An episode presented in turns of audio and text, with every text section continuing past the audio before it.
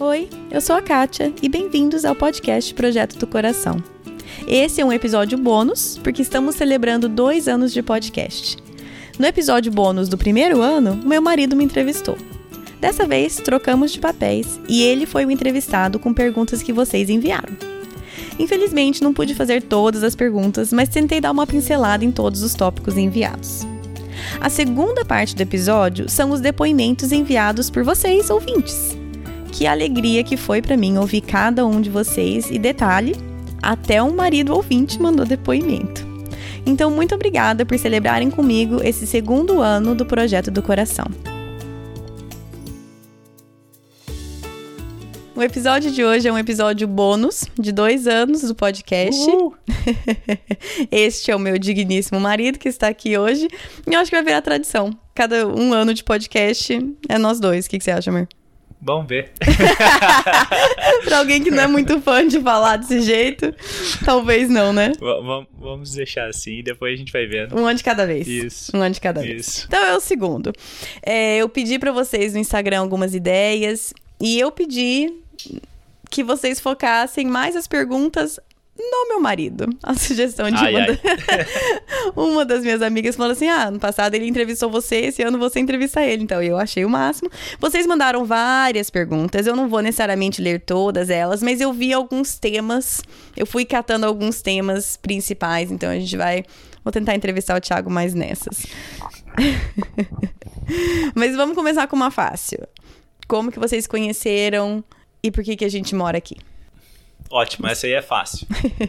É, nós nos conhecemos em, em Londrina em 2004. Paraná. Uhum. Nos conhecemos num acampamento da minha igreja. A Kátia apareceu lá, ela era de outra igreja. Não tinha fui caçar, gente. Nunca tinha- na minha vida eu tinha ido pra um outro acampamento de outra igreja. Carne nova no pedaço é sempre. sempre bem-vinda. Era sempre bem-vinda, né? Era, era sempre bem-vinda. Boa. Boa colocação. Então ela apareceu lá. Ela tava à caça, eu não estava. Ai, que mentiroso. Não devia ter. Não, faz o seguinte, vamos mudar. Aí você me pergunta. Continua. Enfim, ela foi lá, ela foi no acampamento com uma amiga dela e nós nos conhecemos. A primeira impressão foi, Não foi das melhores. nope, Nem a minha, nem a sua. pois é. Mas aí depois a gente começou a conversar e aí dessa conversa surgiu o namoro. Começamos por onde? Começamos a conversar por onde? MSN. MSN, gente. MSN. E Fotolog. Era Fotolog. Fotolog e MSN. Ah, tamo velho, amor. Nossa. E aí depois disso a gente surgiu um interesse mútuo. Não vamos entrar no interesse de quem foi primeiro, mas foi interesse mútuo. É, pois é. E, e aí, aí depois, dois anos e meio, nós nos casamos. É. Dois anos. É, a gente, cas... a gente começou a namorar em Já tá certo, 2004. 2004, gente- casamos em 2007. Isso, é. E aí depois de dois anos, Uhum, morando no Brasil, gente, depois de nós casar. mudamos para os Estados Unidos. Uhum, por que, que a gente mora aqui? Nós mudamos em 2009 pra cá, porque nós tínhamos um chamado para ir pra Espanha, ser missionários lá por um ano. Tinha um, um projeto de um ano e nós éramos recém-casados. A gente falou assim: ah, vamos ver. A gente, Uhum. não, a gente não, não sentiu de Deus no coração de fazer essa aventura. A gente falou assim: ah, se Deus abrir as portas, a gente vai. Se Deus fechar as portas, a gente fica E as portas e, se abriram. e as portas se abi- abriram, a gente foi e a gente foi entrando por essas portas. Uhum. Então aí nós mudamos para cá em 2009, ficamos aqui um ano levantando sustento. Depois de um ano nós fomos para Espanha, ficamos um ano lá na Espanha. Aí em 2011 nós retornamos e decidimos ficar morando aqui nos Estados Unidos. Uhum, sim. Essa história resumida, a gente falou um pouco mais sobre isso, sobre. Não tanto como a gente conheceu, mas essa história da Espanha e tudo mais, no episódio de um ano de, de podcast. Então, não vou. A gente não vai repetir muitas coisas aqui, mas esse é um, um resumão, né, amor? Isso, aham. É, ok, vamos começar pelas fáceis. Não, mentira, vamos direto na difícil. É. Teve algumas perguntas sobre é, adaptação pro casamento, como que foi o primeiro ano, É, quais foram as maiores dificuldades dos primeiros anos? Eu já falei, dependendo do assunto do podcast, eu já falei que nós tivemos no começo de casamento mais difícil, é, sem necessariamente. E aí eu vou falar para vocês, a gente, não, a gente conversou um pouco sobre como que a gente ia falar sobre isso. Nós vamos tentar ser bastante vulneráveis sem necessariamente abrir muito da nossa privacidade. Mas como que você diria, por que, que você diria que foi tão difícil? Quais foram alguns dos maiores obstáculos naqueles primeiros anos? Eu acho que eu tinha 23 anos, você tinha 20 anos uhum. praticamente. Uhum. Uhum.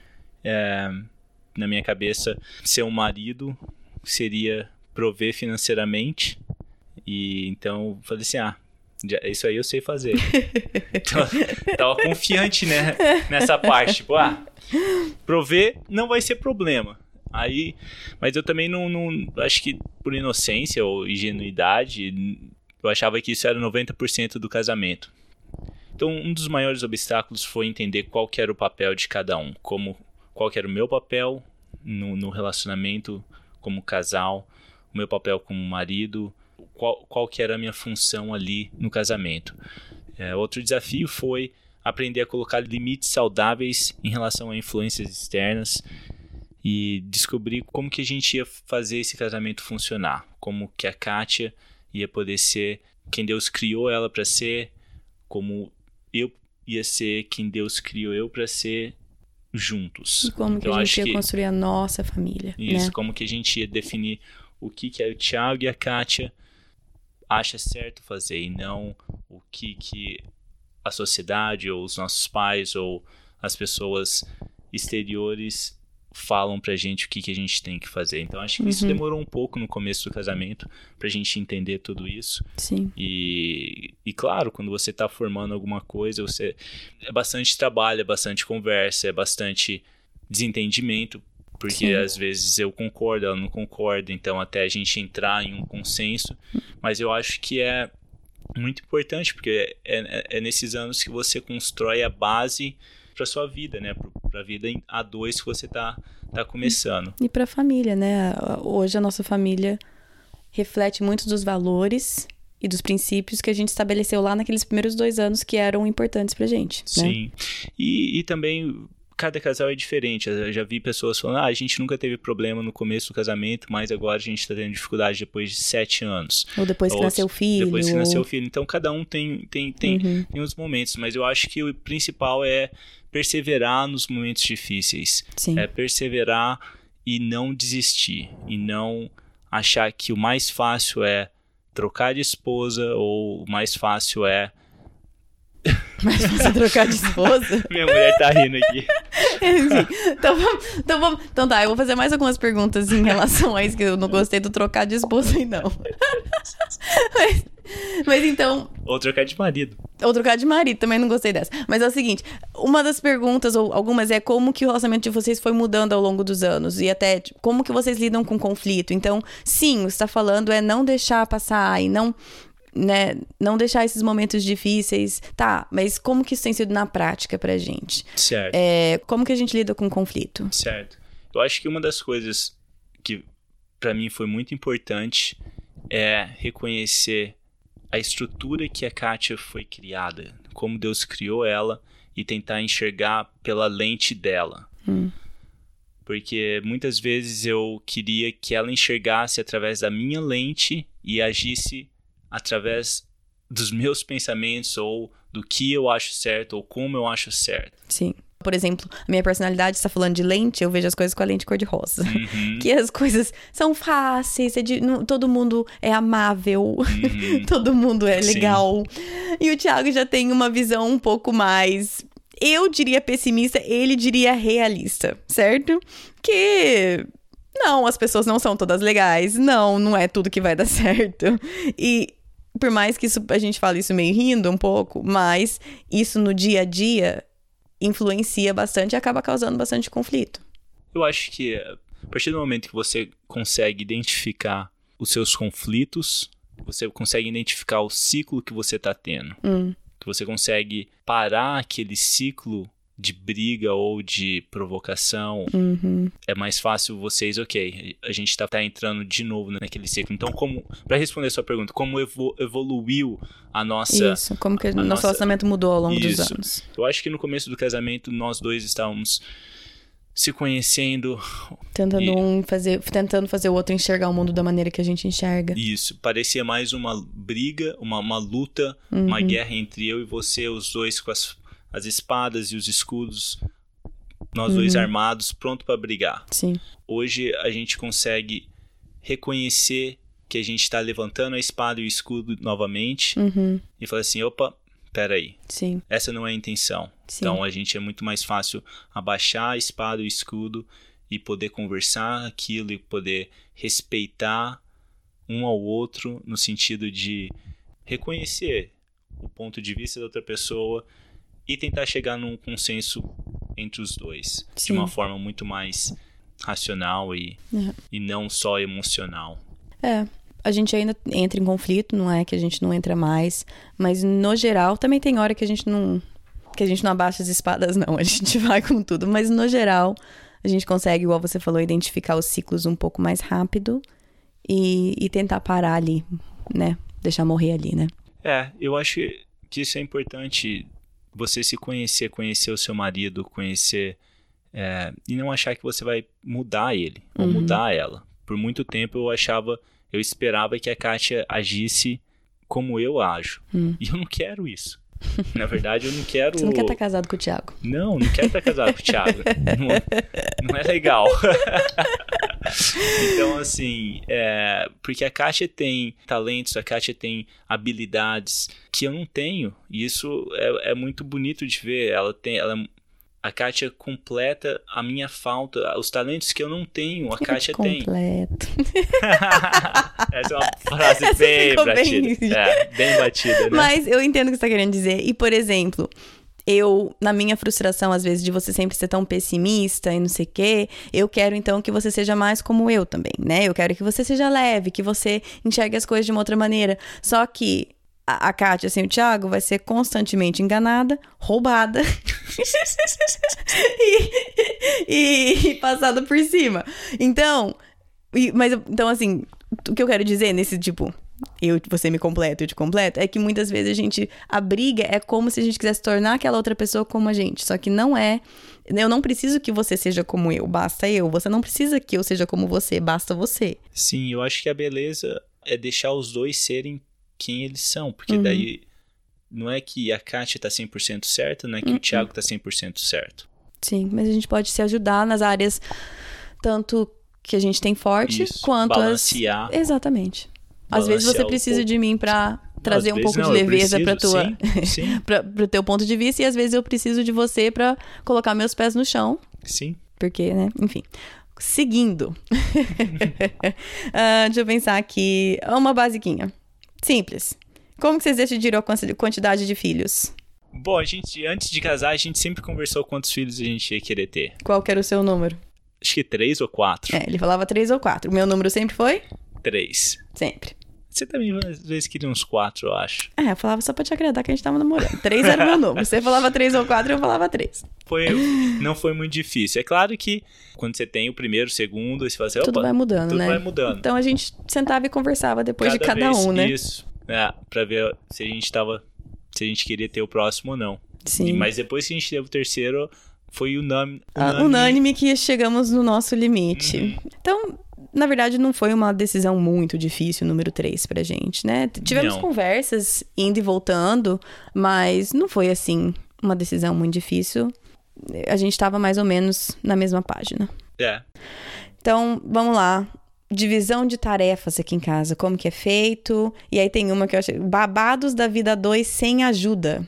Babados. Porque, tipo, como que a gente se vira só nós dois? Porque no Brasil, geralmente, tem uma ajuda. Tem, às vezes, tem gente que vai todo dia, ou pelo menos tem uma empregada uma vez na semana, uma vez a Pois cada duas é. semanas.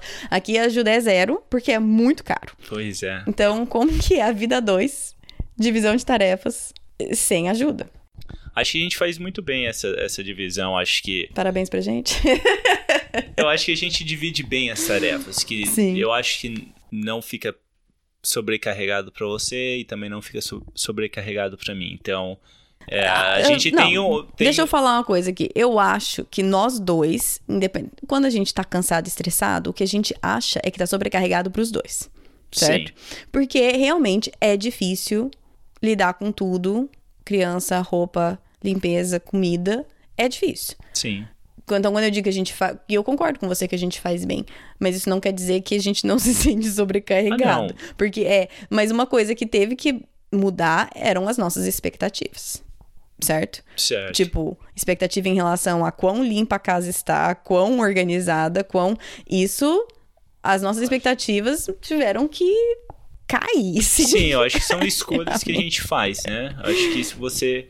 Acho que uma, da escolha, uma dessas coisas que a gente conversou muito também era que o que, que é mais importante? Uhum, é a gente sim. gastar tem- te- tempo de qualidade com os nossos filhos ou limpar a casa, ficar limpando a casa todo dia, toda hora, manter a casa brilhando? Porque na verdade, louça, sujeira sempre vão estar aqui. É. Isso daí você limpa hoje, amanhã vai estar sujo de novo. É. Então, assim, é uma batalha sem fim. E- É.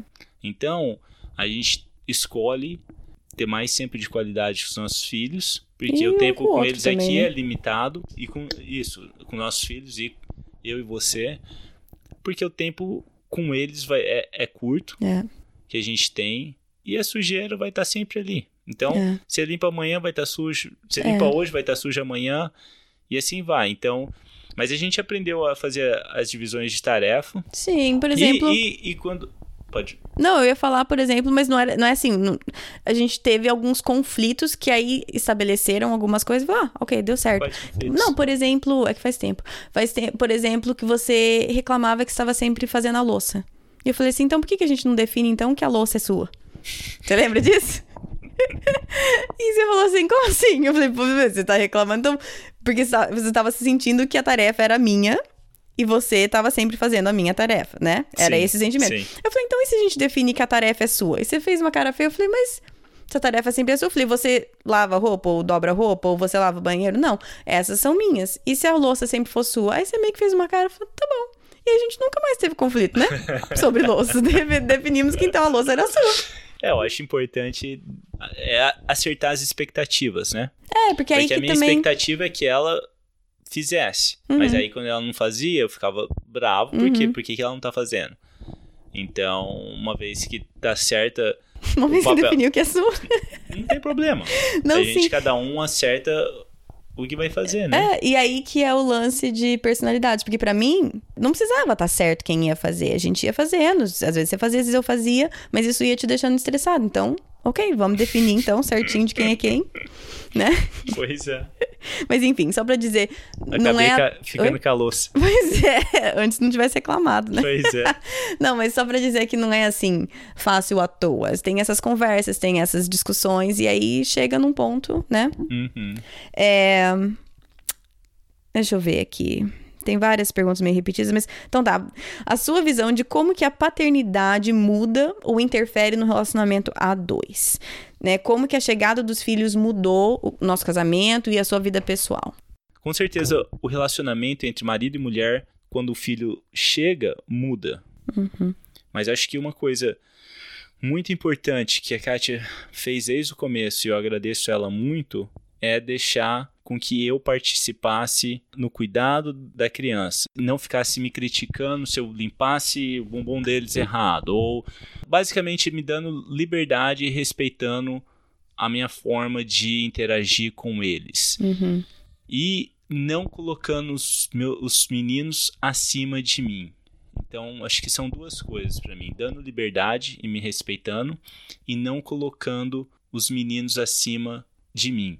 Então, Uhum. acho que essas duas coisas fizeram que o meu relacionamento com a Kátia pudesse continuar crescendo e se fortalecendo. Uhum. Então, o- uma, uma das coisas que a gente sempre conversa é que estamos juntos, mas nós queremos ter um bom casamento, nós queremos ter um bom relacionamento, nós gostamos de fazer coisas juntos e então a gente tenta sair junto para jantar, a gente tenta sair para ir namorar, para ir ver um filme, para ir sair com os amigos. Uhum. E os meninos às vezes eles não gostam, mas eles têm que entender que esse é um tempo importante para mim e para Kátia. Uhum. Porque a gente gasta bastante tempo com eles, a gente investe bastante na vida deles. Mas eu não posso só fazer isso, só investir na vida deles. Uhum. O investimento tem que ser também no casal. Sim, e é aquela coisa bem que todo mundo fala, mas é verdade que investindo no casamento é a melhor coisa que você pode fazer para a vida dos seus filhos. Sim. Então, por mais que a gente não tá gastando tempo com eles, é uhum. é por eles também que a gente tá investindo no casamento, né? Sim. Então, você falou algumas coisas que eu ajudei nessa transição. Sim. Que. Muito obrigada. o fato de eu de permitir que você fosse pai. Uhum. E o fato da gente. Eu e você, porque sim, eu priorizei você, mas você também me priorizou. Da gente colocar o casamento manter, tentar sempre lutar para o casamento estar tá acima dos filhos. Mas eu queria que você falasse um pouquinho mais também sobre as dificuldades. O que, que, que, que complicou o nosso relacionamento depois de ter filhos? Eu acho que uma das dificuldades é que a gente sempre conversou sobre criação de filhos e a gente sempre define antes de agir mas muitas vezes na prática é muito diferente do que na teoria, né? Uhum. Na teo teoria a gente conversa e acerta. E é concorda e, e tudo. concorda, mas aí a hora que realmente aquilo acontece ou que tem uma situação, às vezes colocar em prática é um pouco mais complicado. Então, eu diria que, é, que isso é uma, uma das dificuldades que surgiram tendo filhos, né? uhum. né? Adiciona uma, como a gente tem três, adicionou três variáveis aí no nosso casamento que podem ser que dê, dê problema. Sim. Então... E também, eu diria a exaustão. No começo, com o bebê, a gente tinha uma época que a gente tinha um de dois, um de quatro e um bebê. Eu acho que a exaustão a exaust... não vai embora. Não, ela só muda. Porque agora todo mundo dorme bem à noite, mas a exaustão emocional. Eu e... acho que essa é, eu acho que a exaustão emocional é, eu é muito pior do que a exaustão física, porque... É, você tá falando isso só porque a gente não tem a física mais. A gente sempre acha que a, que a gente tá vivendo tá pior. Ah, não é? Pode ser, mas é pra mim. não, mas a exaustão no geral, ela não vai embora. Não, Às vezes ela muda de não. formato, mas. Sim. E essa exaustão, ela. Ela desgasta o relacionamento um pouco. Não Sim. necessariamente porque eu sou de falar, certo? Eu uhum. gosto de conversar, eu gosto de perguntar como foi seu dia, serviço, não sei o quê. Mas muitas vezes, a hora que a gente põe os meninos pra dormir, também os três são bem tagarelas, como eu. Uhum. Eu já cansei de conversar, já não quero mais conversar. Pois e é. aí a, sobra muito pouco para você. Sim. Né? Ou às vezes você tá tão exausto que a gente senta para ler um livro junto ou para assistir uma série e você capota. Então assim, a exaustão Sim. É um fator. É um fator que complica. Parece que nunca vai embora. não vai embora, pelo jeito. Mas é, são coisas que a gente tem tentado e eu, nessa essa da exaustão, a gente ainda tá nessa, porque como que a gente. Sim. E às vezes é, igual você falou, a gente se forçar a sair junto. Uhum. Porque às vezes está, vamos, os meninos são com os avós, ok. Vamos sair, ai não, vamos ficar em casa, vamos dormir, ótimo. E de vez em quando a gente faz isso. Mas às vezes a gente tem até que se forçar, assim, não, vamos sair, vamos pro restaurante. Ser intencional, né? É, porque senão a gente sempre vai estar. Tá Exausto. E aí é sempre gostoso quando a gente sai, porque a gente fala assim, puxa, que gostoso. Como a gente, a gente gosta sair. Uhum. Como eu gosto de você, Sim. como você gosta de mim. pois é. É, pois é. é tinha algumas perguntas para você em relação ao podcast. O que, que você pensou quando eu comecei a falar que eu queria fazer um podcast? Quais são os ônus e bônus que a nossa família tem por meio desse podcast? podcast? Legal. Acho que a primeira pergunta, o que, que eu pensei quando você começou a falar sobre podcast, Acho que eu, eu toquei um pouco no, no primeiro ano, no, no, outro episódio, mas eu vou, vou falar de novo. Acho que essa foi um momento bem marcante na minha vida, porque eu lembro que você começou a comentar sobre isso e. E assim, eu escutava, mas não, não falava muita coisa. Nem incentivava e nem falava não. Uhum. É... Você tava só escutando, né? Isso. Escutando Pra ver onde que. Ah, pra ver o que, que ia dar com isso. E porque... pra ser bem sincera, eu sou. Eu falo muito sobre muitas coisas. Então, ele tava mais que certo só escutar pra ver se isso aqui ia dar em alguma se coisa. Ia virar alguma coisa. Eu falei assim, se ela quiser, ela vai fazer acontecer, uhum. né? Mas eu lembro. Eu lembro que a gente foi no encontro de casal e eu lembro que é, a gente tava estudando uma coisa lá. E é, eu lembro que parecia a ficha caindo, ou na verdade não foi a ficha caindo. Eu lembro Deus falando comigo para hum. me deixar você ser quem ele criou você para ser. E que às vezes eu ficava tentando fazer com que você seja igual eu. Hum. Então eu lembro bem claro, eu acho que a partir daquele momento Deus começou a trabalhar no meu, no meu coração e na maneira de ver você até. Então. E aí você começou até, me, em vez de só escutar, você começou a me empurrar. Faz, Sim. amor, vai atrás. Vou É. fazer isso pra você. Vamos comprar o. A gente começou a, É. isso, a gente começou a conversar, ok, o que, que você precisa para começar isso daqui? Uhum. Então, vamos investir nisso. Vamos, se é isso mesmo que você está querendo, vamos investir, vamos tirar isso do chão, vamos tirar isso só Uhum. isso, da, da- vamos fazer da- acontecer. Sim. Então, Ônus e bônus. Coisas boas, coisas ruins que o podcast traz pra nossa família. Bom, vou falar, começar com as coisas ruins. Isso, mais fácil. Que aí a gente né, fala Termina com depois. coisa Isso, boa. bate a. Aham.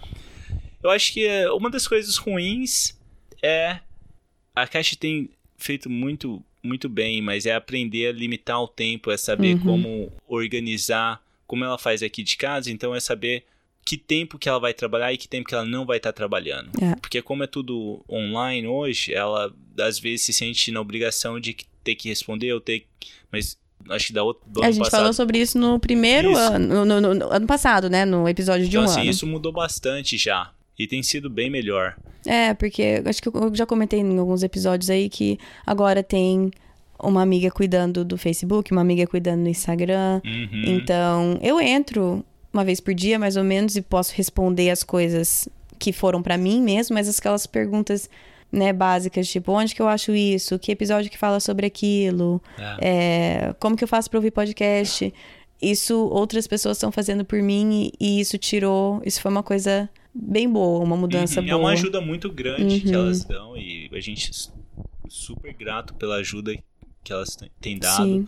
Então, assim, é um ponto negativo, mas é, eu acho que nem afeta tantos pontos positivos que, o- que o podcast traz. Então, assim, as coisas boas, eu, eu acho que a maior delas é, é ver como que Deus tem agido na vida das pessoas, como Deus tem usado esse projeto na vida de tantas pessoas no Brasil e no mundo inteiro, como tem abençoado pessoas e famílias.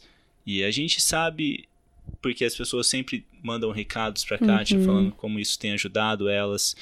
Porque a gente é muito abençoado aqui por outras pessoas que fazem esse mesmo de trabalho Uhum. de podcast aqui também. E eu acho que um outro lado positivo que tem é tantas conexões. Puxa Ah, vida. Tanto de Tantas gente que a gente... pessoas que, que surgiram através desse podcast. Então, assim, isso eu acho que é muito rico, é muito Uhum. importante a gente ver o reino de Deus, ver Deus agindo através de, desse projeto. Então, Uhum. Tantas pessoas que ela, a Kátia pode e pôde interagir e Sim. conhecer e criar relacionamento. Então, isso, puxa vida, é muito, é muito legal. Mas eu acho que, que nem eu falei, eu acho que os pontos positivos são muito maiores do que os pontos negativos. Hum. Os pontos e, negativos, então, são mais o tempo que toma e aprendendo a administrar o tempo com as outras coisas que a gente já tem acontecendo. eu acho que É é isso, mais né? aprendendo qual que é o, o que, que é o próximo agora, como que Como Né? dar sequência pra isso. É. como manter esse podcast, como, como estruturar ele, porque é tudo novo pra gente. Então, É.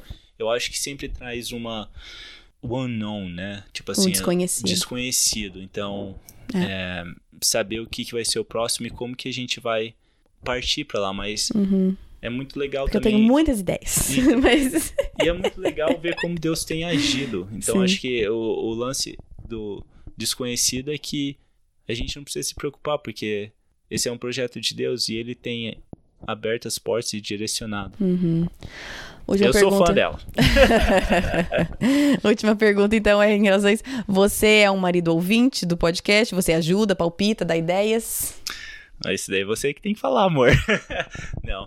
Então, o nosso acordo é a Kátia grava os podcasts, aí ela edita, aí ela manda pra mim, aí eu escuto, e aí às vezes eu tenho alguns comentários, Uhum, ela sempre feedback. pede, ela sempre pede feedback. Então eu sempre escuto antes de sair, antes dela pôr no ar. Então Uhum. esse que é o nosso, o nosso Ele é o meu combinado. controle de qualidade. Isso. Ah, então tá, eu queria então entrar numa parte aqui que tem, tinha várias perguntas enviadas, por exemplo. É, eu sinto que acaba atropelando meu marido no dia a dia. Como incentivá-lo a ser o cabeça do lar sem passar por cima? Como que eu posso ajudar meu marido a tomar iniciativa? É, a Bíblia diz que a mulher deve respeitar o marido, como que o marido se sente respeitado, várias perguntas, tipo, o que, que os maridos esperam das esposas, várias dessas perguntas que tem um pouco a ver com esse lance de papel do homem, papel da mulher, todas essas coisas que a gente tá cansado de ouvir, mas a gente não sabe como que isso deveria funcionar dentro de casa. Certo? Certo. A gente tá cansado de ouvir certo. que a mulher tem que ser submissa, que o marido tem que amar a esposa como a igreja. Como que. É. Como que a gente faz isso na prática? Eu acho que, primeira coisa, não tem uma fórmula. Não tem um A, B, C, D, Uhum. faça isso e- ou não. Uhum. Eu acho que são ten- tentativas e erros e eu acho que tem que existir muita conversa, muita honestidade entre o casal. Hum. Eu acho que o casal tem que se conhecer bem para poder fazer funcionar. Maneiras. Eu me sinto respeitado quando a Kátia, por exemplo, citei, ela permite Uhum. que eu vá lá e brinque com os meninos da maneira que eu quero brincar. Uhum. Ou que eu, Eu não vou lá ver, né? Mas eu deixo você brincar. pra mim, Tá assim. funciona. Funciona. Eu sei que ela tem coisas que ela Tenho medo, não gosto. não gostaria. Então ela prefere não estar lá presente. Uhum. Então é uma maneira que ela tem de não De permitir que você permitir seja que- pai. Sim. Então acho que Entender Esse que é um você exemplo. ama, que você cuida tão bem quanto eu. A gente tem opiniões diferentes sobre algumas coisas, mas que você é 100% pai do mesmo jeito que eu sou 100% mãe. sim.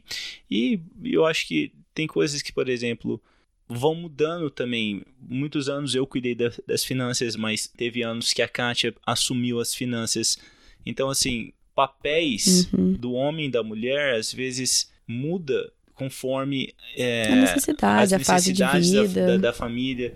Uma coisa eu posso te falar: a mulher que fica pegando no pé do marido não vai funcionar. Porque Pode pelo falar menos mais. Pra, pelo menos pra mim, se você manda eu fazer alguma coisa, Sem empaca. Eu pareço aqueles burro empacado. não vou fazer de birra. Você pode Uma- até é- achar que é, é- bom às fazer, vezes- mas de birra você não vai fazer. Às vezes é só a maneira como você fala, Sim. a maneira como você pede. Uhum. Se você. O respeito, é aí que eu acho que existe o respeito. É Sim. não. Pega isso aqui pra mim. Ou, amor, você poderia vir aqui me ajudar? É tão diferente a maneira como você É. pede e fala. E eu acho que o homem vai estar muito mais aberto a receber se você fala com amor ou se você fala com respeito. Sim. E é claro que daí tem vários fatores. Se você não tá recebendo amor do seu marido, você também não vai querer falar com amor. Então, assim, é um ciclo, né? Sim. Mas alguém tem que quebrar o ciclo, né? Sim. E se você precisa de ajuda, vai procurar ajuda. Uhum. Eu vou pular. Não tô conseguindo fazer, falar todas, mas eu vou pular para um outro tópico aqui que tem várias é, perguntas em relação a como que a gente disciplina os meninos. É, como que disciplinam biblicamente, como que lidam com, a- com as birras, como que vocês fazem o culto doméstico. Como que você responderia essas perguntas? Ou como que você diria que a gente educa os meninos? Ou tenta fazer é, você ser o- o líder espiritual de casa? Como que a gente aborda essas questões? A gente sempre faz, antes de dormir, a gente sempre. É o tempo que a gente tem para ler a Bíblia ou ler um livro com eles, às vezes cantar eh, e sempre ora com eles. Então esse é o momento que a gente faz nosso tempo de devocional com eles. E acho que acho e essa é uma coisa bem importante para mim e para Kátia, que a gente sempre gosta de fazer isso e, e, e faz isso com eles. É, ser o líder espiritual, eu acho que é, a gente escuta muito isso, né? A gente Uhum. sempre escuta, tipo, ah, o homem tem que ser o líder espiritual, ah, o... E na verdade que às vezes o homem vai ser, às vezes ele não vai ser, às vezes ele tá aprendendo o que isso significa, ou ele tá aprendendo sobre o relacionamento dele com Deus, ele tá, então às vezes é colocado uma expectativa muito grande em cima do homem que nem ele sabe como o que ele precisa fazer. Como que é pra você? Como que é é pesado isso pra você? Você pensar que você é o líder espiritual aqui em casa? É uma responsabilidade muito boa. É pesado, Uhum. porque eu sei que eu percebo que quando eu não estou tendo o meu relacionamento com Deus, como isso afeta em você e como isso afeta nas Você crianças. disse quando você você não tá dando seu tempo devocional, quando você não tá Isso. lendo a Bíblia com frequência, isso, você quer dizer? Uhum. Isso. Eu sei que é, uma, é, é engraçado ver.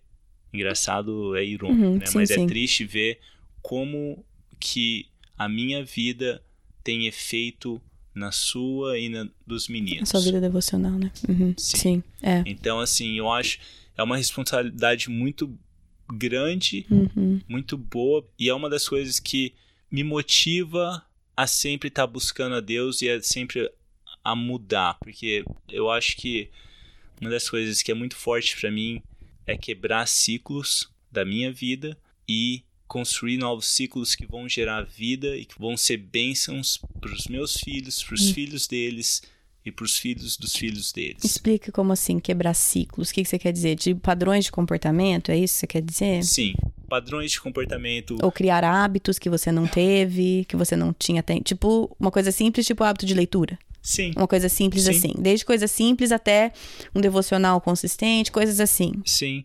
E até mesmo ciclos de personalidade que vieram dos seus pais, que às vezes você Uhum. não concorda ou que você quer deixar de lado. Sim. Então, eu acho que é Coisas que você não quer repetir. Isso. correto. É.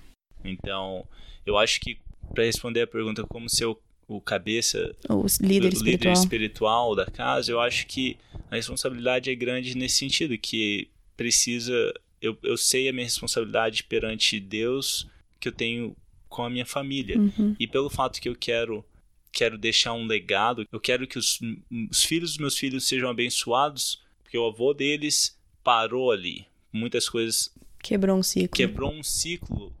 é, eles vão ser abençoados por causa disso. Sim. Eu talvez não vou ver, mas eu sei que eles Pela sua obediência, a Isso. sua obediência a Deus pode afetar as gerações seguintes. É Sim. isso que você quer dizer, né? amo você. Eu resumo a tua fala. É.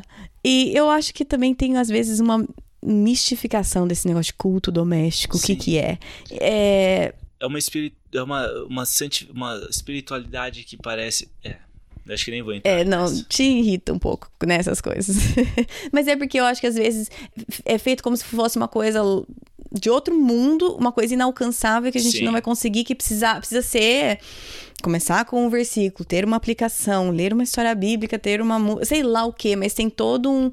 Quando. não Pelo menos aqui em casa não é necessariamente assim. Bom. Você pode falar sobre um pouco da simplicidade que é, É tipo que também não é uma coisa 100% sempre igual. Eu só queria que você falasse um pouco disso, porque eu acho que muitas vezes a gente fala assim, ah, a gente tem tempo devocional com os meninos toda noite, e parece uma coisa muito mais complexa ou, ou florida do que realmente é. É, eu acho que a primeira coisa, se não for simples, você não vai fazer. Isso é verdade. Não, dá, não tem, pra dar, não Esse- tem como dar continuidade. Não, porque eu acho que o mais importante, o mais difícil é você ter a continuidade, é ter a consistência de continuar. E então, ser se um você hábito. e ser um hábito. Uhum. Se você vai querer pregar pro seu filho toda noite, uma é que vai ser chato pra caramba. outra que você não vai conseguir manter isso. É. Então, e outra também que às vezes esse lance todo mundo acha super espiritual ou só pra falar pros outros que faz, mas enfim, eu acho que o mais simples possível às vezes é 5, 10 minutos. É. É, às vezes é, é- é simples assim. E aqui em dia casa muda também. Um pouco mais. Tem dia que 15 eles querem minutos. conversar. Eu acho que a intenção é ter um momento com eles que a gente pode conversar sobre as coisas de Deus, deixar a porta aberta no Uhum. coraçãozinho deles, para que quando eles queiram conversar sobre alguma coisa a mais, sobre Deus ou qualquer outra coisa, eles sempre vão estar voltando. Uhum. Tem, tem noite que a Mas- gente tá exausto que é só uma música e oração. Sim. Tem noite que a gente consegue ir pra cama mais cedo e é livro, é história bíblica. Tem. Então, de novo, não tem uma fórmula, não tem um. um- você faz de acordo com com o que a sua família consegue Uhum. fazer naquele momento. Então, assim, mas cada família faz a maneira que, que funciona para eles. Mas não tem nada elaborado. É cinco Uhum. minutos, você lê Às vezes, Alguma às vezes a gente segue um devocionalzinho de criança, às isso. vezes a gente segue muda. só a Bíblia, e às vezes a gente lê história, tipo, a gente tá lendo as crônicas de Nárnia. E às vezes a Isso, gente para de ler mudando. e volta a ler a Bíblia, e. né? Isso vai A mudando. gente vai mudando. Uhum. É. Bom, eu sei que eu não falei, não, usei, não falei todas as perguntas, mas a gente já gastou bastante tempo conversando aqui. Eu. Talvez eu queria ouvir de você. O que, que você tem pra falar? Você tá com o microfone. Que, que você.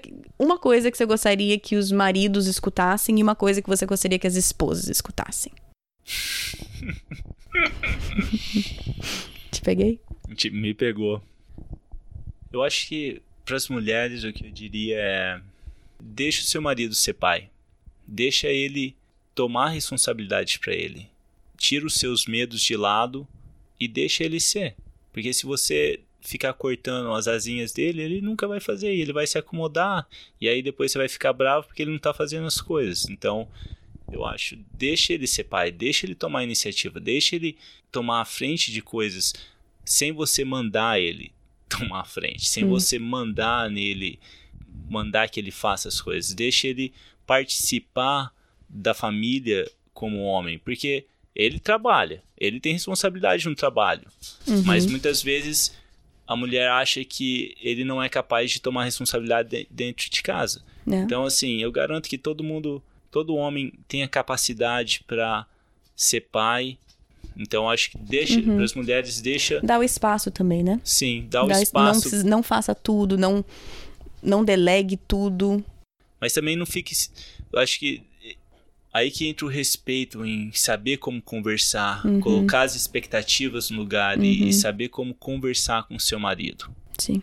E Agora, para os homens? Para os homens, e é uma coisa que eu, eu falo para mim mesmo, que eu estou aprendendo. Então, é, nós precisamos ser, tomar essa responsabilidade mesmo de que Deus colocou para gente de cuidar da nossa família e continuar tendo esse relacionamento com Deus e se envolver com outros homens, achar uma comunidade com, outro, com outros homens que vão te ajudar e manter você accountable.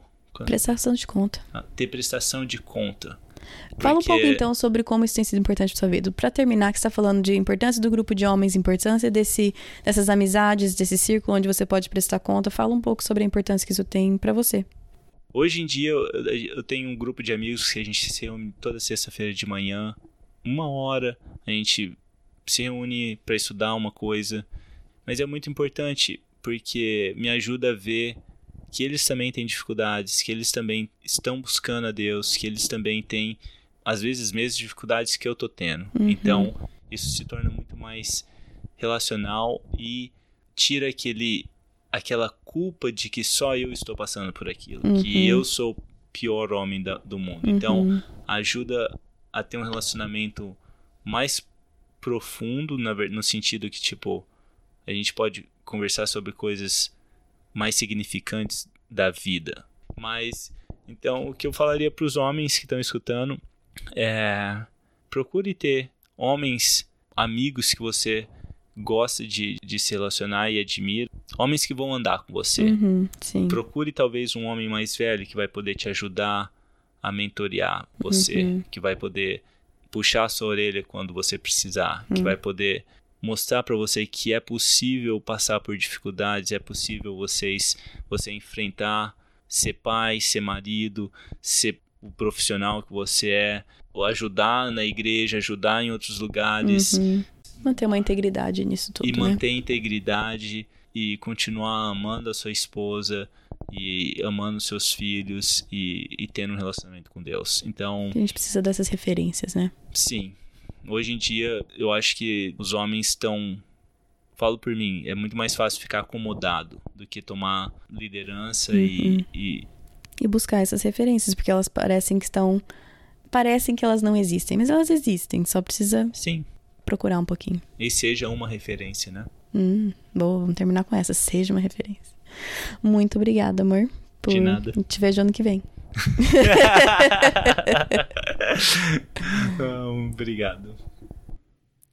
E agora, vamos para a segunda parte do episódio, que são os depoimentos de vocês. Oi, meu nome é Monique, eu sou de Macaé, no Rio de Janeiro, e nesse tempo que eu tenho ouvido o podcast, a frase que mais me marcou é uma lá do início, do logo dos primeiros episódios da Ellen, que diz que na maternidade deveria existir menos comparação e mais inspiração. Olá, meu nome é Regia Macedo, eu sou de Boa Vista, Roraima, Brasil. E difícil colocar uma frase marcante, mas eu posso citar dois episódios, eu acho que foram muito, muito importantes para mim. foram O Mundo Precisa de um Pai e também Vem Andar Sobre as Águas, que era uma resenha de um livro. Esses foram os mais marcantes para mim. Que Deus te abençoe, querida. Oi, gente. Meu nome é Flávia, eu sou aqui de Contagem, Minas Gerais. E o conceito que mais me marcou escutando os podcasts é a ideia de ser intencional na criação do meu filho. Sou mãe do Bernardo e curto muito podcast, escuto todo dia que eu posso. Um beijo. Meu nome é Marta Raquel. Como mãe e avó, só tenho gratidão pelo projeto do coração. Projeto esse que foi presente de Deus para a minha vida, pois aprendi bastante e tenho crescido espiritualmente com os temas abordados. Deus abençoe ricamente todas as mulheres envolvidas de alguma maneira nesse projeto. A paz do Senhor seja com todas. Oi, meu nome é Thaís, eu sou de Bauru, interior de São Paulo. É, muitos podcasts da Cat me marcaram bastante. Eu conheci a Cat através da Letícia, da Let's Man. E o que mais me marcou é, foi do Baby Clash, né, do episódio 68, em que a Laine Ribeiro ela fala sobre essa fase de, da chegada do filho no casamento. Eu me identifiquei bastante e uma coisa que me marcou muito foi que ela falou que muitos querem ter filhos e poucos querem ser pais, né? Muitos vê, a foto da família perfeita nas redes sociais e associa aquilo como a coisa mais é lindo, maravilhoso, mas a coisa mais fácil do mundo, mas a gente tem uma responsabilidade muito grande. E isso é verdade. Muitos poucos querem ter a responsabilidade de pai. Então essa foi o que mais me marcou mesmo. E eu já escutei, acho que umas duas vezes essa entrevista, porque cada vez que eu escuto eu aprendo mais. Olá, meu nome é Erika Jodas, sou de Santo André, no ABC Paulista, no interior.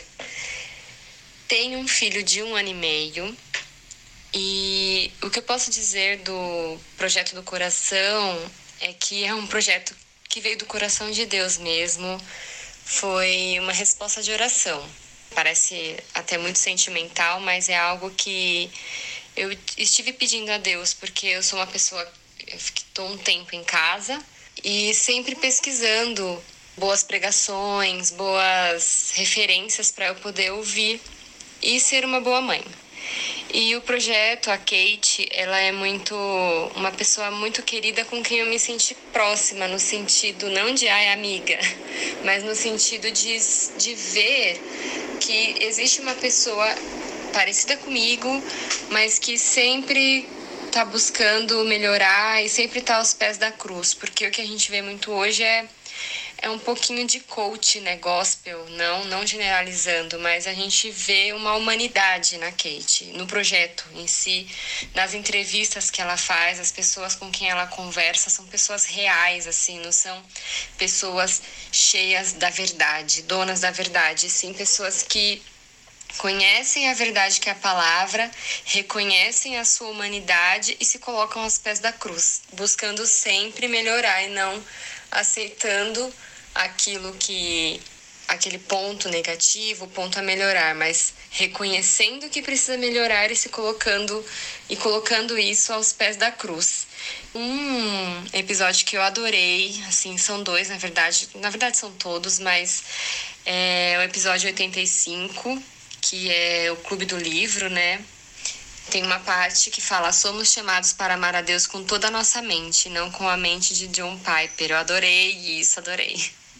E também o episódio 76, que acho que é um dos que eu mais amo, que fala é, de mentoria é justamente na maternidade que a gente vive o evangelho de sacrifício pessoal para o bem do outro. Assim, eu achei sensacional essa parte e eu sempre tento ouvir novamente porque eu sou, eu escolhi ser uma mulher dona de casa, conheço algumas poucas mulheres que são donas de casa e elas se sentem desvalorizadas. E o que a Carol disse, a Carol disse, é que muito disso se deve ao que as nossas mães, né, as nossas avós passaram. E aí elas, por se sentirem desvalorizadas, não passaram para nós as mães jovens atuais que existe bênção em ser uma mãe dona de casa. É árduo, mas é abençoador, né? E é, é algo que a gente se doa mesmo totalmente, mas é muito rico. Então, Kate, eu te encorajo, continue. Você é muito usada por Deus. Deus te abençoe. Oi, Kate. Então vamos lá. Eu sou a Carol, moro em Foz do Iguaçu e a frase, duas frases me marcaram bastante, que foi no podcast da Mariá, que filho é herança do Senhor, independente da circunstância, é sempre herança. E na entrevista com a Carol, que a obediência é, é por completo. Deus nos ensina a obedecer por completo. Então, nossos filhos também precisam ser obedientes por completo. Um beijão, foi um prazer. Tchau, tchau.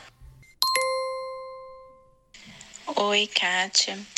Eu sou Isabela, moro em Curvelo, Minas Gerais. E a frase que mais tem me sustentado é a frase do final do podcast: Ele será a minha paz. E assim, não só a mim, mas a minha família, essa frase tem feito um grande diferencial. Todos os episódios são maravilhosos. Um episódio que me marcou muito foi o da cura. E assim, eu só tenho a agradecer a Deus pela sua vida, por ter feito esse podcast que tem edificado tanto a minha casa. E em todos os momentos difíceis, essa frase, Ele será a minha paz, tem me feito muito, muito bem. E muito obrigada por ter tido essa ideia e por deixar Deus te usar.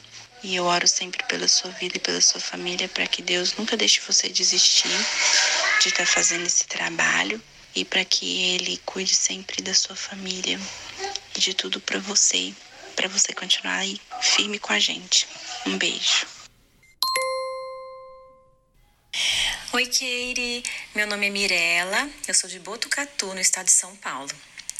Keire, são muitas as frases do podcast que foram impactantes na minha vida.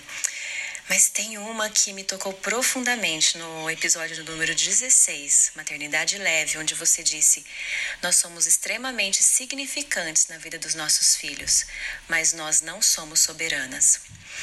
Isso foi libertador para mim, pois me fez lembrar que eu sou apenas um instrumento nas mãos de Deus. Quem faz a obra é Ele. Como foi dito no outro episódio, de número 27, a nossa parte é ensinar, a parte de transformar é a do Espírito Santo. Obrigada, Keire, parabéns por esse trabalho maravilhoso. Que venham muitos outros anos de podcast. Beijo.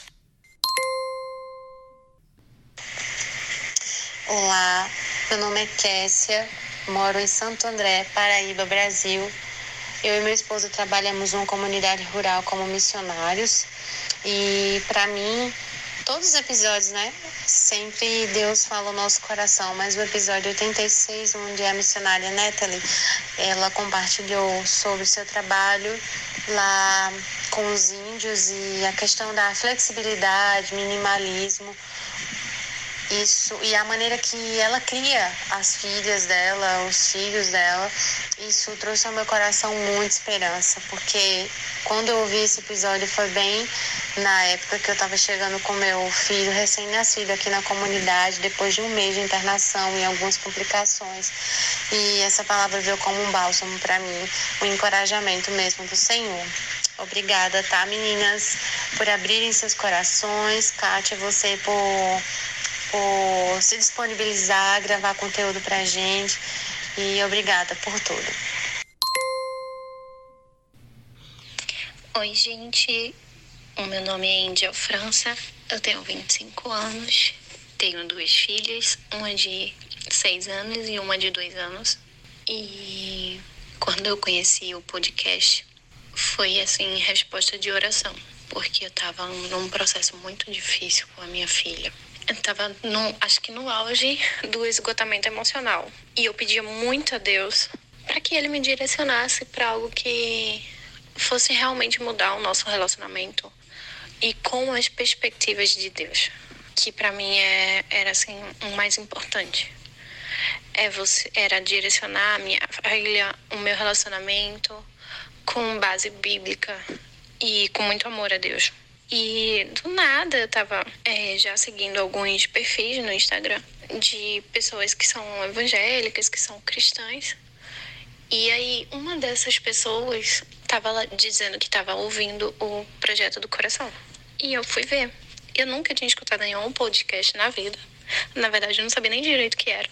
E foi assim que eu conheci o projeto do coração. E foi uma coisa assim, bênção, né? Porque foi prático. Tudo que foi dito no podcast é prático. Eu consegui colocar isso no meu dia a dia. Não todas as ferramentas, mas o que se encaixava para nossa família.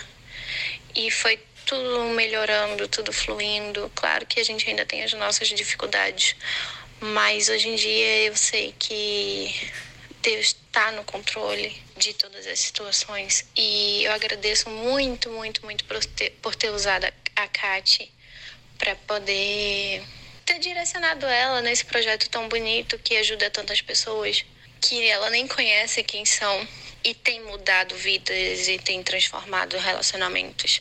E um dos relacionamentos mais importantes, que são os de pais com filhos, né? Nossa, só tenho a agradecer a você, Kátia, ao Projeto do Coração. Agradeço muito a Deus por ter iluminado a sua vida e, assim, ter abençoando muitas pessoas, assim como eu. Eu sou muito grata. Hoje em dia eu compartilho com todas as minhas amigas, compartilho com meu marido, obrigo ele a escutar. e tem nos ajudado muito. E a palavra, a frase que mais ficou na minha cabeça hum, durante esse tempo, acho que faz quase um ano que eu escuto, é intencionalidade. Essa palavra fica muito forte na minha cabeça, intencionalidade. E você fala bastante nisso. Eu acho, na verdade, acho que foi a primeira vez que eu escutei assim alguém falando sobre realmente ser intencional, fazer as coisas intencionalmente. Isso tem, isso é muito forte assim dentro de mim e dentro do meu lar agora. Eu só tenho a agradecer. Fica com Deus, muito obrigada, obrigada mesmo de coração. Que Deus te abençoe mais e mais a você e a sua família muito linda. obrigada. Oi, Kate. Eu sou a Mariana, moro em Rolândia, no Paraná, e escuto o podcast há um tempo que eu nem lembro como que eu comecei e como que eu tive sorte de poder escutar esse seu trabalho que é tão maravilhoso. É, um episódio que me marcou muito foi lá em setembro com a Carol e vocês falavam sobre investir o tempo nos nossos filhos. E ela deu um exemplo que uma vez ela foi questionada porque ela não, não assumia papéis dentro da igreja e a resposta dela foi que ela tinha quatro ou cinco filhos na época, acho que eram quatro só. E o tempo dela era investido na criação deles. E que hoje alguns são pastores e todos estão no caminho de Deus e, e eles chegam a lugares que ela sozinha não teria chegado. Então, assim, isso é, é uma parte de um podcast que me marcou demais, porque realmente o investimento que a gente tem na vida dos nossos filhos pode levar Deus na vida de muita gente.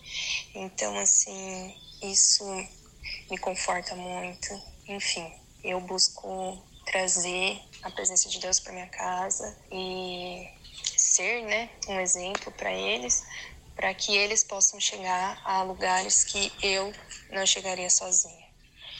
Outra coisa que eu gosto muito do podcast são os clubes do livro. Adoro a conversa entre você e a Ellen. Eu adoro ler mais essa vida de mãe. Realmente, tem hora que é impossível. Então, assim, a discussão que vocês fazem do livro é muito enriquecedora para nós. E, acima de tudo, também uma das partes da entrevista com a Letícia, do Letman, ela falou que o livro mais importante é a Bíblia. E realmente é a Bíblia. E é muito enriquecedor poder ouvir vocês discutindo sobre livros que falam tão abertamente da Bíblia ou de algum aspecto da nossa vida, mas sempre tratado com uma lente da Bíblia, trazendo Deus mais perto da gente. Então, assim, só tenho a agradecer. E é isso. Muito obrigada, Kate. Que Deus abençoe infinitamente você, sua família, seus filhos. E é isso. Um grande beijo. Beijo. Essa é a Giovana, minha caçulinha. Te mandou um beijo também. Fica com Deus, Kate. Olá, meu nome é Anne, eu sou de Londrina, Paraná. Eu sou casada com Luiz Otávio há quase quatro anos e mãe da Catarina de um ano e dois meses. Bom, desde que o podcast começou, lá no início ele já fez parte da minha vida de uma forma profunda. É impossível eu descrever um episódio que me marcou ou uma frase de impacto, porque dentro da minha história, certamente ele foi colocado soberanamente em cada momento necessário. É, eu sempre quis ser mãe, mas a chegada da Catarina foi um tanto quanto tumultuada, porque aos meus olhos e aos olhos do Luiz não era nenhum momento financeiro, nem profissional, nem emocional para ela vir. E o podcast, principalmente no começo, com os episódios sobre manter o casamento como prioridade, preparar o casal para a chegada do bebê, a questão de ser mãe, expectativa versus realidade, maternidade leve, educa educação de filhos. Todos esses episódios, durante minha gestação, me ajudaram muito a ir construindo no meu coração um ambiente adequado para a chegada da Catarina. E certamente essa soberania, ela também ajudou a gente a entender que quem dá a vida é Deus e quem determina o tempo é Ele. Então, o podcast, ele fez parte de um momento muito especial e continua fazendo, porque a cada semana, a cada sexta-feira que os episódios são liberados, é uma oportunidade de novas reflexões, de um direcionamento quanto à oração para nossa família. E também é um momento em que eu posso orar e interceder para que esse projeto ele possa ser um instrumento realmente para alcançar muitas famílias, assim como ele fez com a minha nos momentos de necessidade, ele veio como um consolo, como aceitação, com conhecimentos importantes. Então, Kate, para você e para todos que estão à sua volta, mantendo esse projeto vivo, eu gostaria muito de agradecer do fundo do coração, principalmente por vocês permitirem que Deus os use para alcançar as famílias com esses assuntos tão relevantes. Então, muito, muito obrigada. O podcast é realmente parte da minha vida já. Um beijo. Oi, Kate, tudo bem? Eu espero que a minha mensagem ainda chegue a tempo de participar. De qualquer forma, eu quero deixar aqui meu agradecimento a você pelo podcast. Tentando resumir a história, eu encontrei o podcast o ano passado eu, desde 2015, eu estou fora do mercado de trabalho porque eu parei de trabalhar em 2015. É, meu filho tinha três anos e em 2017 nasceu a minha filha, que hoje tem dois anos. Foi um, um divisor de águas na minha vida. Eu falo com todo mundo, com meus amigos, recomendo no meu canal, no, no Instagram, para todo mundo, porque as palavras do podcast, as entrevistas, cada episódio que eu escutei teve um impacto impulsionador na minha vida. Eu falo que eu sempre vivi no lar cristão, sempre soube de tudo que Deus pode fazer por nós, mas ouvir as palavras de cada episódio e a maneira como você fala, tão próximo da gente, mostrando exatamente quanto somos vulneráveis e o quanto a gente tenta sempre acertar na nossa vida de mãe, apesar que a gente tem muito a aprender. E as palavras do podcast tudo, tudo, tudo me impactou muito. Eu fui muito transformada, muito abençoada em cada episódio que eu escutei. Eu escutei os atuais, depois eu voltei lá, lá atrás, lá no primeiro episódio, comecei a ouvir, porque cada episódio eu aprendi uma coisa, em cada episódio Deus falava comigo de uma forma. E o que eu posso dizer é que 2019, a minha vida de mãe, a minha maternidade foi totalmente transformada, impactada em tudo. Eu sei quanta gente erra tentando acertar e mesmo assim eu tenho muito a agradecer pelas palavras do podcast, pela forma como ele me transformou, como Deus foi mudando e mexendo e falando e transformando mesmo muitas coisas. Te agradeço muito, quero te dar os parabéns pela forma como você conduz o podcast, pela forma como você conduz as entrevistas e dizer que venham muitos e muitos anos, porque esses dois anos são de grande impacto na vida de, de muita gente, eu tenho certeza, porque pessoas que eu recomendei, que ouviram também se sentiram transformadas. Então, eu queria muito deixar meu áudio meu agradecimento para você, os parabéns por esse projeto. Tenho certeza que eu oro por você, oro pelo projeto para que ele continue, que ele continue salvando outras maternidades como ele fez aqui é, na minha casa. Muito obrigada, um beijo para vocês. Olá, Cat, boa noite. Meu nome é Alexandre, eu tenho 46 anos, moro em Silva Jardim, que é uma cidade do Rio de Janeiro. E a minha esposa, a Lidiane, ela me passou um podcast, o Resgatando a Paternidade, com o Mário Sérgio. E foi muito interessante, porque ao ouvir o podcast eu vi que eu estava no caminho certo com um relacionamento de pai para filho. Eu tenho dois filhos, um de 14 e um de um com 4 anos, fazendo 5 agora em abril. E tem sido muito interessante lidar com eles nessas duas fases, né? E uma parte que me marcou muito no podcast quando ele falou que os pais dão exemplos porque os filhos olham os exemplos, não olham o, as palavras, né? O que é dito, olha o que é feito. Então, assim, isso reforçou mais ainda, né? A minha a minha postura em relação aos meus filhos porque eu quero ser exemplo para eles, para que eles possam ser exemplo para os filhos deles, em relação à postura, em relação à tomada de decisões, em atitudes corretas, é, valores. Então eu quero que eles tenham as experiências espirituais deles, mas que eles tenham uma referência. Né, na gente, em mim e na minha esposa, de como ir para o caminho é, que mais podcasts venham serem feitos para que nós, pais, maridos, podemos é, participar, possamos participar desses podcasts com as nossas esposas, com os nossos filhos. E parabéns, sucesso. Muito, muito obrigada a todos vocês que participaram, mandando depoimentos, mandando perguntas. Muito obrigada mesmo tem sido um enorme privilégio, um enorme prazer para mim esses últimos dois anos. Estou muito animada com o que as entrevistas que eu já sei que vão sair esse ano e muito animadas por tudo que eu ainda não sei. Então, eu agradeço muito as orações. É, eu não quero levar esse projeto para onde eu quero que ele vá. Eu gostaria de sempre seguir o que Deus tem para o projeto, para as entrevistas, para os tópicos. E então eu agradeço muito as orações de vocês para que Deus continue, continue conduzindo o projeto. Eu também sou muito, muito grata porque não existe departamento de marketing, trabalho de marketing melhor do que vocês. Vocês que estão sempre indicando episódios, marcando amigos, familiares, enviando material, enviando os episódios.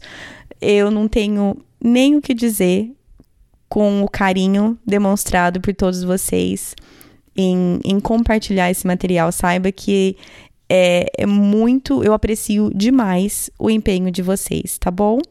como um pequeno agradecimento. Tem um sorteio rolando lá no Instagram, se você quiser entrar lá. O sorteio vai ser no sábado, no dia 22 de fevereiro. Então, se você já escutou depois do dia 22 de fevereiro de 2020, já passou.